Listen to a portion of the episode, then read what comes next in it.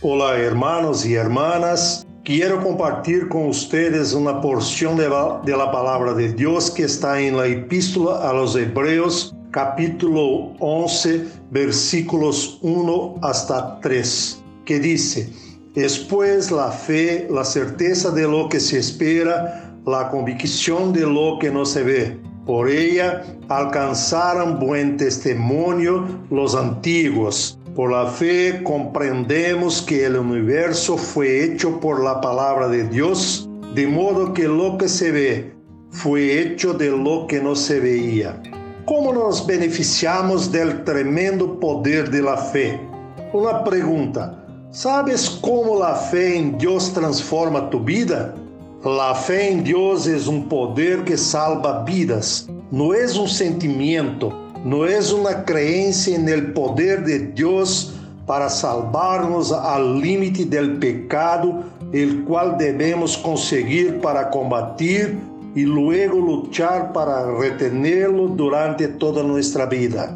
Pero cuando nos aferramos a la fe, experimentamos el tremendo poder que tiene para cambiar nuestra vida completamente. Pero ¿cómo? ¿Cuáles son los beneficios reales de vivir una vida de fe en Dios? Quiero destacar cuatro puntos.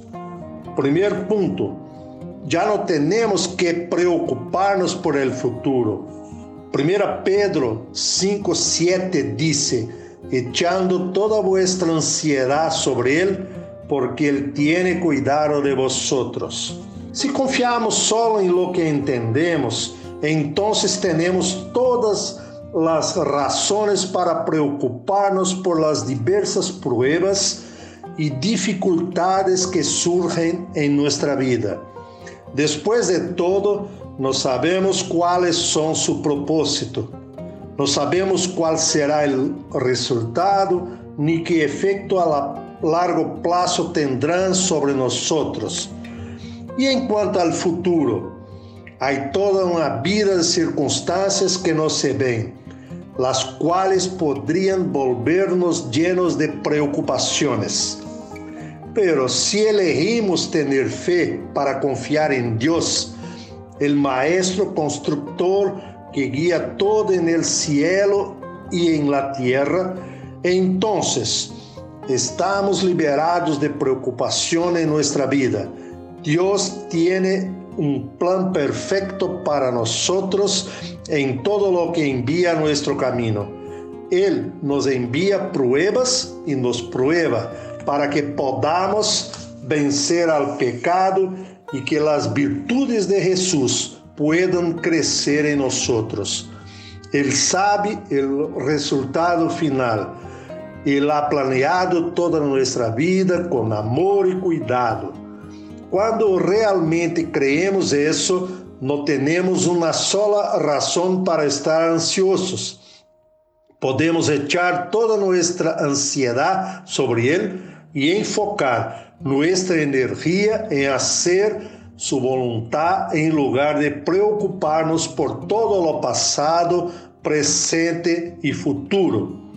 Segundo punto, experimentamos alegría. Filipenses capítulo 1, versículo 6 dice, estando persuadido de esto, que el que comenzó en vosotros la buena obra, la perfeccionará hasta el día de Jesucristo. Deus ha iniciado uma obra em nós. E que trabalho é este? A obra de liberar-nos do pecado em nossa natureza e transformar-nos à imagem de Jesus. Esto trae uma alegria increíble a cada um que ha em ela liberar-se do pecado. E não só Deus ha começado uma obra, sino que estamos seguros de que Ele la completará. Dios nos es afligido por las mismas tendencias desafortunadas como la humanidad. Él no comienza algo y luego para o pierde interés a medio camino. Entonces, como podríamos desesperarnos o desanimarnos en el camino de vida? Si tenemos fe en la palabra de Dios, en sus promesas de transformarnos, en su poder para ayudarnos a vencer el pecado, entonces estaremos llenos de gozo. Tercero punto, nos hacemos inamovibles. Salmo 125.1 dice, los que confían en Jehová son como el monte Sión, que no se mueve, sino que permanece para siempre. En varios lugares de la Biblia, la palabra de Dios se compara con una roca. En el Evangelio de Lucas, Jesús nos dice que quien quiera que oye sus palabras y las hace, será como un hombre que construyó su casa sobre la roca.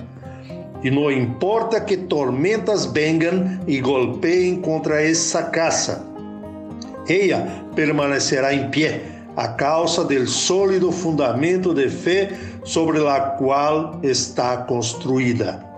Por el contrario, los que viven de sus sentimientos y ponen su confianza en las cosas de esta tierra son como un hombre que construye su casa sobre la arena.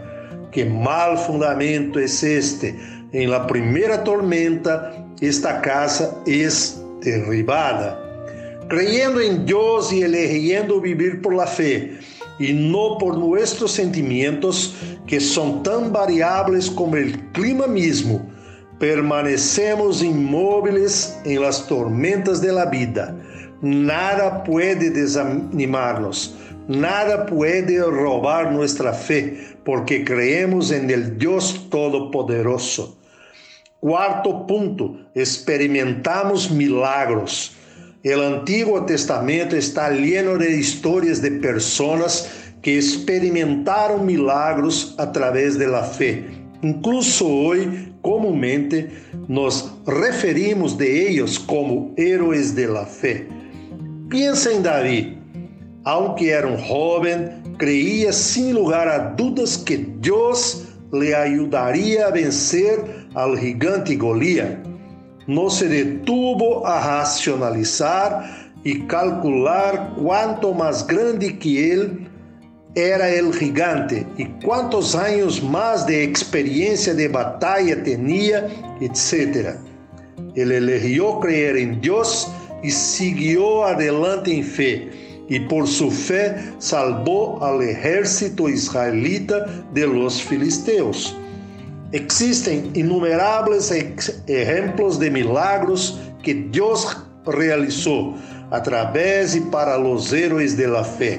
Sin embargo, el milagro más grande de todos es el milagro que Dios realizó en Jesús y lo hará en cada uno de nosotros que creemos.